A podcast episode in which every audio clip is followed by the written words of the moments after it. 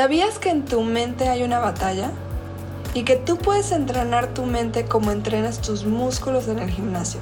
Hoy vamos a hablar de cómo entrenar tu mente. Bienvenido a Antorcha.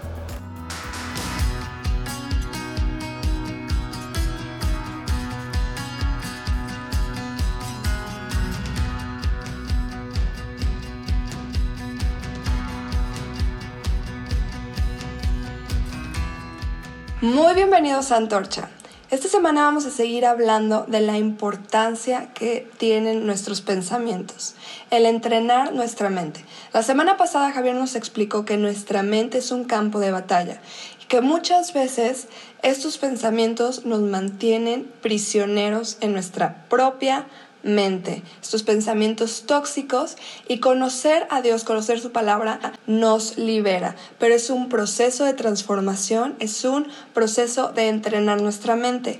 Y hoy vamos a ver las herramientas que necesitamos para fortalecer nuestra mente y tener victoria en cada proceso del pensamiento que tenemos nosotros. La la importancia de cada pensamiento es enorme porque tu vida va a ir en la dirección de tus pensamientos más recurrentes. Tu vida va a ir tal cual en la dirección de tus pensamientos más fuertes. Así que debemos de tener cuidado porque de lo que pensamos más, lo que traemos constantemente se convertirá en nuestro destino, tal cual. Dios siempre nos anima en su palabra a llenar nuestra mente y nuestro corazón de su palabra y de buscar el conocimiento y de buscarlo con nuestro intelecto. Sabes, la fe y la razón no están peleadas. Dios dice, ámame con toda tu mente. Él quiere que usemos nuestros pensamientos, nuestro intelecto para conocerlo, conocer su voluntad y conocer su palabra. Cuando Jesús fue tentado, vemos la evidencia de cómo él conocía la palabra de Dios y conocía a Dios. Él estaba en el desierto, dice que llevaba 40 días ayunando y tenía hambre. Y vino el diablo y le dijo, si en verdad eres el Hijo de Dios, dile a estas piedras que se conviertan en pan. Ahora, con esa frase, el diablo quiso sembrar en la mente de Jesús una idea. A lo mejor tú no eres el Hijo de Dios. ¿Cómo es posible que estás pasando hambre? O si eres el Hijo de Dios, tienes que demostrarlo supliendo lo que necesitas. Pero la respuesta de Jesús a mí me impacta. Él citó el libro de Deuteronomio, de los primeros libros de la Biblia que fueron escritos hace miles de años. Jesús cita esta palabra en donde dice, escrito está, no solo de pan vivirá el hombre, sino de toda palabra que sale de la boca de Dios. En ese momento Jesús rechazó esta idea de decir, tengo que demostrar que soy el Hijo de Dios, porque él sabía que lo era, porque lo que lo sustentó y lo sustentaba durante esos 40 días es la palabra de Dios. Entonces, sabemos por medio de Jesús, por medio de su palabra, que no podemos vivir solamente de pan que necesitamos la palabra de Dios que alimenta nuestro espíritu, nuestra alma y nuestra mente. Así de importante es. Ahora, el primer principio que yo te quiero enseñar para poder entrenar tu mente es aliméntate bien. Aliméntate bien. Ahora, cuando tú alimentas sanamente tu, tu mente y tu espíritu, tienes una vida sana. Es como cuando comienzas a ir al gimnasio. Al principio de año todos tenemos estas metas en donde decimos, quiero estar más fit, quiero estar más fuerte, voy a comenzar a ir al gimnasio. Y cuando llegas al gimnasio o empiezas a alguna rutina de ejercicio, todo se basa en repeticiones, ¿no? Entonces tienes que hacer ciertas repeticiones hasta que tu músculo pues va este, no sé, según tu meta, creciendo o fortaleciéndose. Pero al tiempo te das cuenta de que tan importante como son estas repeticiones y lo que haces con tu cuerpo, como lo que metes en tu cuerpo. De hecho, el 80% depende de lo que tú comes y el 20% del ejercicio. Tus resultados van a depender completamente de tu alimentación. No importa cuánto tiempo pases en el gimnasio, si tú no te alimentas sanamente, no vas a alcanzar los objetivos que tú deseas. Esa es la importancia de una buena alimentación. Ahora, así sucede cuando comenzamos a entrenar nuestra mente. El 80% de el resultado que veremos con el objetivo de nuestras vidas está en con qué alimentamos nuestra mente. ¿Qué vamos a meter en nuestra mente? ¿Sabes? Porque no es solamente lo que hacemos con nuestra mente, sino lo que dejamos entrar en ella. Ahora, Dios alimenta a través de su palabra nuestro espíritu y nuestra alma, pero sobre todo alimenta nuestra mente con nuevos objetivos. Porque lo que tú vayas pensando recurrentemente, lo que tú vayas dirigiendo en tus pensamientos se convertirá en tus acciones. O sea, tus acciones siempre van a ser precedidas por pensamientos que tuviste. Ahora, la clave para poder tener esos pensamientos positivos, ese buen alimento, es sustituir las mentiras y los pensamientos tóxicos por la verdad. Es como cuando vas al gimnasio y te dicen, vamos a sustituir, ya no vas a usar azúcar, ahora vas a usar este el monje, el fruto del monje que está de moda o vas a usar eh, fructosa, no sé, lo que te digan, pero empiezas a sustituir y en lugar de comer papas fritas vas a comer jícama, entonces todo se va tratando de sustituir. Así también es con nuestra mente. Vamos a sustituir lo que está ingresando en nuestra mente por la palabra de Dios. Nuestra segunda herramienta para tener una mente entrenada es la meditación, la meditación bíblica. Ahora, esta es una práctica súper antigua. Fue la clave del éxito que Dios le dio a Josué, el sucesor de Moisés, para poder conquistar la tierra prometida. Y la Biblia en repetidas ocasiones nos anima a meditar. Ahora, quizás estás familiarizado con esta práctica de meditación de la nueva era en donde Mm, tienes que vaciar tu mente y entrar en este estado de quietud y de calma, la meditación bíblica es diferente, en el sentido que no vaciamos nuestra mente, sino la llenamos, la saturamos de un, de un pedazo, de un fragmento de la escritura y nos concentramos en pensar en ese fragmento de la escritura. La definición de meditación es ocuparte en un ejercicio mental es enfocar tus pensamientos en algo. Ahora, la meditación bíblica entonces se trata de enfocar tus pensamientos en una porción de la Biblia.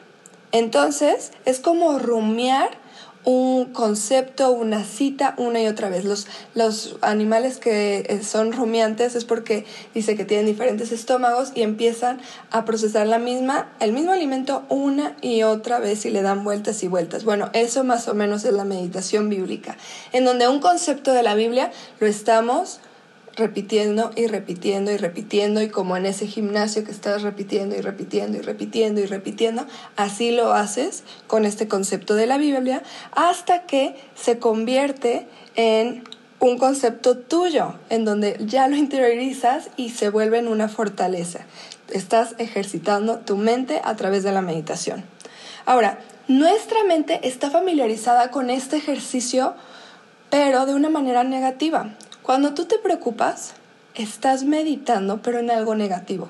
Y se convierte en un ciclo que no nos hace bien porque entonces nos genera más estrés, temor y estos pensamientos siguen cíclicamente ocupando nuestros pensamientos. Ahora, lo que nos explicaba en el libro de, que nos recomendó Javier es cómo estos pensamientos, entre más los pensamos, crean conexiones neuronales fuertes en nuestra mente. Es por eso que es importante sustituirlos y meditar en lo contrario. Fíjense lo que dice el libro de Josué 1.8. Procura que nunca se aparte de ti este libro de la ley. Medita en él de día y de noche para que actúes de acuerdo con todo lo que esté escrito en él. Así harás que prospere tu camino y todo te saldrá bien. Ahora Dios le pudo haber dicho, actúa conforme a lo que está escrito en el libro de la ley y te va a ir bien. Pero eso no es lo que le dijo. Le dijo, la clave para que tú actúes conforme al libro y todo te salga bien es que medites en él de día y de noche. O sea, es medita de día y noche, en eso tú te vas a enfocar y entonces vas a poder actuar conforme a lo que estás meditando de día y de noche. Ahí va a estar tu enfoque, ahí va a estar tu fortaleza. Medita para que actúes. Ese es el número uno. En lo que tú meditas se convertirá en tu acción. Piensa en tus acciones, probablemente son fruto de lo que constantemente está en tu mente. Las acciones comienzan en nuestra mente. De hecho, dicen que aún los, los que cometen asesinatos los cometieron un millón de veces antes en su mente de realizarlos. Esa es la fuerza de estos pensamientos. Ahora, una mente limpia y sana se convertirá en acciones limpias y sanas. Y por eso esa es la clave que Dios nos da. Medita de día y de noche en el libro de la ley, en mi palabra. El Salmo 119 dice, ¿con qué va a limpiar el joven su camino? Con guardar, con meditar la palabra de Dios. Entonces, ¿cómo puedo limpiar mi camino? ¿Cómo puedo hacer mejores mis acciones? Meditando y guardando la palabra en tu corazón, en tu mente. Si no le damos a nuestra mente en qué pensar, el ocio mental es peligrosísimo. Si tú no te haces consciente de tus pensamientos, tu mente va a divagar y va a darle cuerda a los pensamientos que no queremos, a los temores, a las inseguridades, al peor escenario. No sé si te ha pasado que cuando de veras tienes socio mental, te inventas unas telenovelas en tu cabeza en donde ya mataste a no sé quién y ya se empetateó el otro y el otro ya se enfermó y ya tú hasta la ambulancia y al hospital y te imaginas todos estos peores escenarios y lo peor es que tu mente no sabe identificar si son reales o no y vivimos con esos temores que por eso digo que los pensamientos a veces son más reales incluso que nuestra realidad. Es por eso que el ocio mental es peligrosísimo.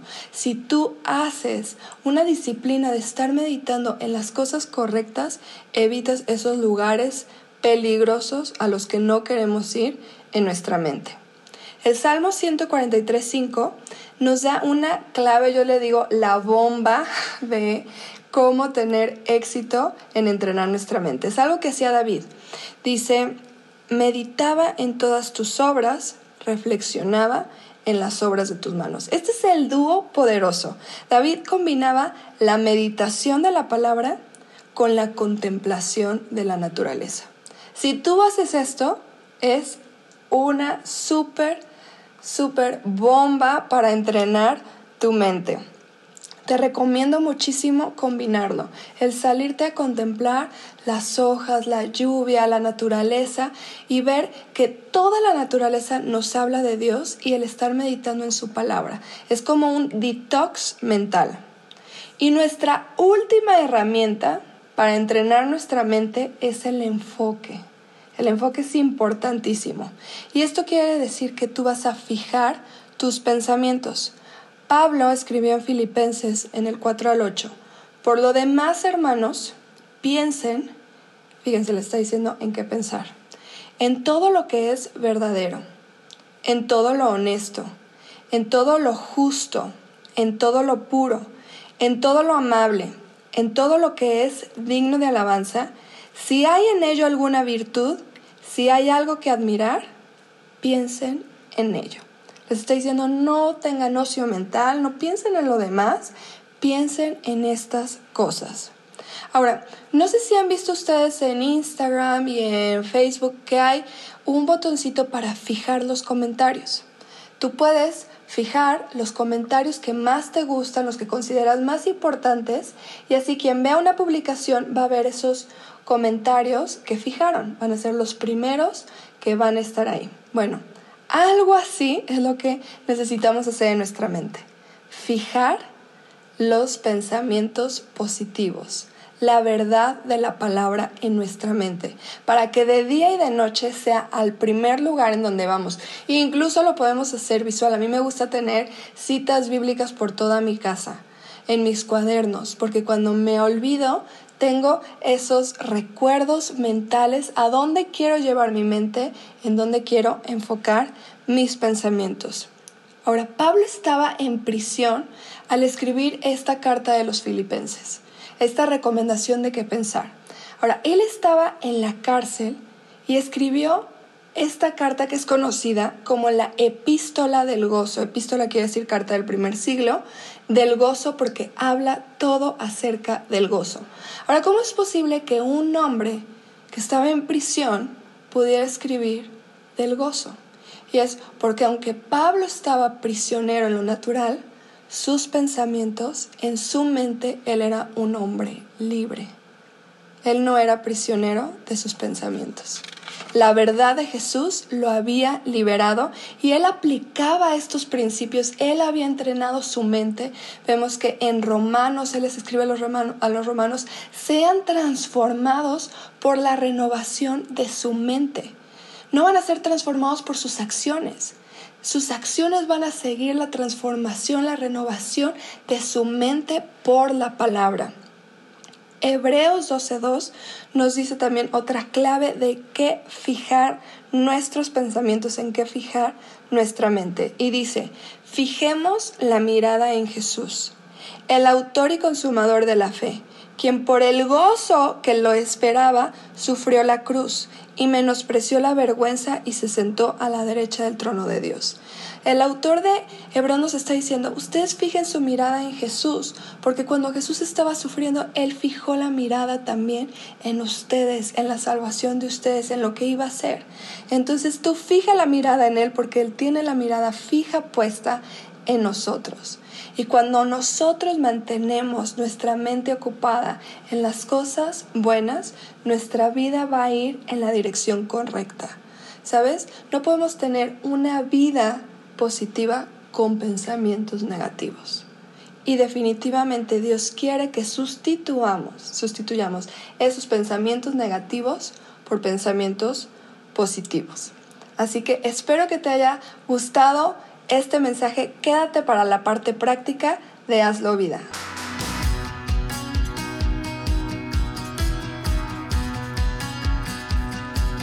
Bienvenidos a esta sección de Hazlo Vida donde queremos todavía darte herramientas más prácticas para poder seguir entrenando nuestra mente. Esta herramienta la puedes encontrar en el libro de Craig Crushell que Javier nos recomendó la vez pasada, está buenísimo. Y bueno, prácticamente te dice, uno, identifica cuál es ese pensamiento recurrente en tu mente que te está llevando a la dirección que no quieres, ya sea al desánimo, a la depresión, a la tristeza. Una vez que identificas ese pensamiento, vas a encontrar una verdad en la palabra, una verdad empoderada por la palabra de Dios que sustituya a ese pensamiento contrario. Entonces vas a escribir. Número uno, escribir esa nueva verdad. Dos, vas a pensar en ella de continuo. Tres, la vas a confesar, la vas a hablar, porque cuando tú la escuchas tiene un efecto diferente, vas a involucrar todos tus sentidos, la mente, el verlo, el escucharlo, el escribirlo, y vas a repetir estos tres pasos hasta que lo creas, cuantas veces sea necesario, por toda tu vida. Un ejemplo por, en mi vida es el temor, ¿no? Muchas veces yo me siento eh, atada por este perfeccionismo en donde siento que no soy lo suficiente y que nunca voy a lograr hacer esas cosas y entonces me empiezo a quedar en ese ciclo y una de las palabras que me empodera y me saca de ese ciclo es porque Dios no me ha dado un espíritu de temor, sino de poder, de amor y de dominio propio. Y eso es algo que repito sobre mi vida y que me mueve en la dirección correcta. Esto es algo que escribí. Cristo en mí es más poderoso que los deseos incorrectos en mí, que mi debilidad, que mi flojera, que lo que sea que, que creo que muchas veces me controla. Sin importar mi desempeño, Él me ama. Y no hay nada que yo pueda hacer para que Él me deje de amar.